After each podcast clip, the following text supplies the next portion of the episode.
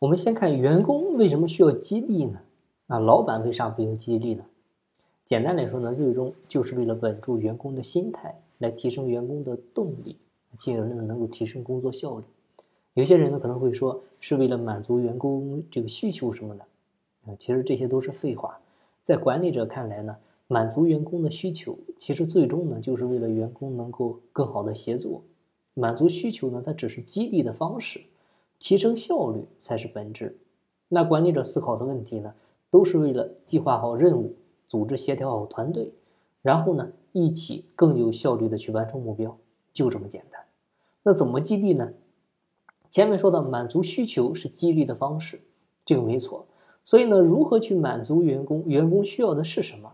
那我们还是从最根本的人性去考虑。这里呢，就借助马斯洛需求理论，我们来寻找答案。马斯洛需求理论上说的五个层次呢：生理需求、安全需求、社会需求、尊重需求、自我实现需求。啊，我们把这五个需求呢转换在职场上来看呢，第一个看生理需求。就就是生存嘛，你比如钱的问题啊，吃喝的问题啊，租房卖房的问题啊，假期旅游啊，这些它都属于生理需求。第二个呢就是安全需求，啊，比如你从事的这一份工作的一个稳定性。你看为什么好多人去冲上去考公务员？啊？他本身就是看重的公务员的一个稳定性，它的一个安全性。它虽然不能大富大贵，但是很稳定啊，风险很小。第三点呢，就是社会需求，啊，你比如职场当中这个团队的一个集体感啊，关于归属感的一个需求。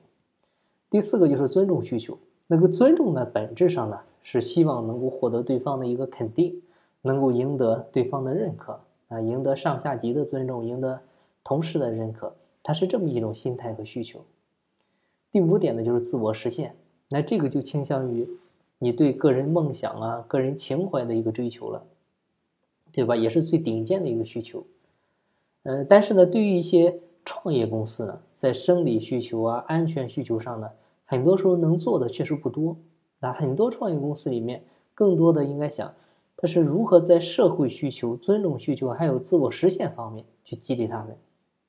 你看，尊重需求这个呢，这方面一定是需要管理者呢具有。非常敏锐的一个反应能力的，啊，就是你在工作当中要去善于发现员工的一些优点。你比如员工在某些方面表现的非常不错的时候，这个时候呢要抓住机会，啊，你有意无意的在大家面前当众的啊说一下这个事儿，啊，表扬一下大家，就让他的能力呢得到大家的肯定，得到大家的一个哎认可，这个是很重要的。不过呢，要考虑员工啊，他是否认为真正认可自己这方面的能力。所以呢，你不能搞得太虚情假意啊，你得发自真心的、发自内心的、真诚的去赞美、去肯定，才有效果。然后呢，就是自我实现需求。那首先呢，就是个人层面的，你就有的时候，你看这个员工情绪呢非常低落啊，最近呢这个业绩不好，表现呢呃欠佳的时候，这个时候呢可以通过一些谈话的形式啊。啊，你通过一些引出一些话题啊，啊，可以，你比如问他最近这个感觉怎么样啊，啊，然后慢慢的引导着他来说出最近的一些这个困难点，是生活上有压力啊，还是说遇到了一些不顺心的事儿啊？你把他的疑惑排忧解难，看是不是影响到工作了，还是因为工作本身产生的问题？然后呢，通过自己的经验来指引他，帮助他能够排忧解难。然后再就是公司层面的，比如可以跟他讲一下公司未来的一个规划呀，讲一些愿景啊，然后跟他有什么相关的地方啊，未来公司做到什么什么样，他能够呃得到什么呀？就说白一点，就是画大饼嘛。但是呢，你需要画一个有有可能性的饼，就让他觉得在公司好好干呢有前景啊，愿意呢跟着大伙一块儿拼搏着往前走啊，这个是自我实现方面的。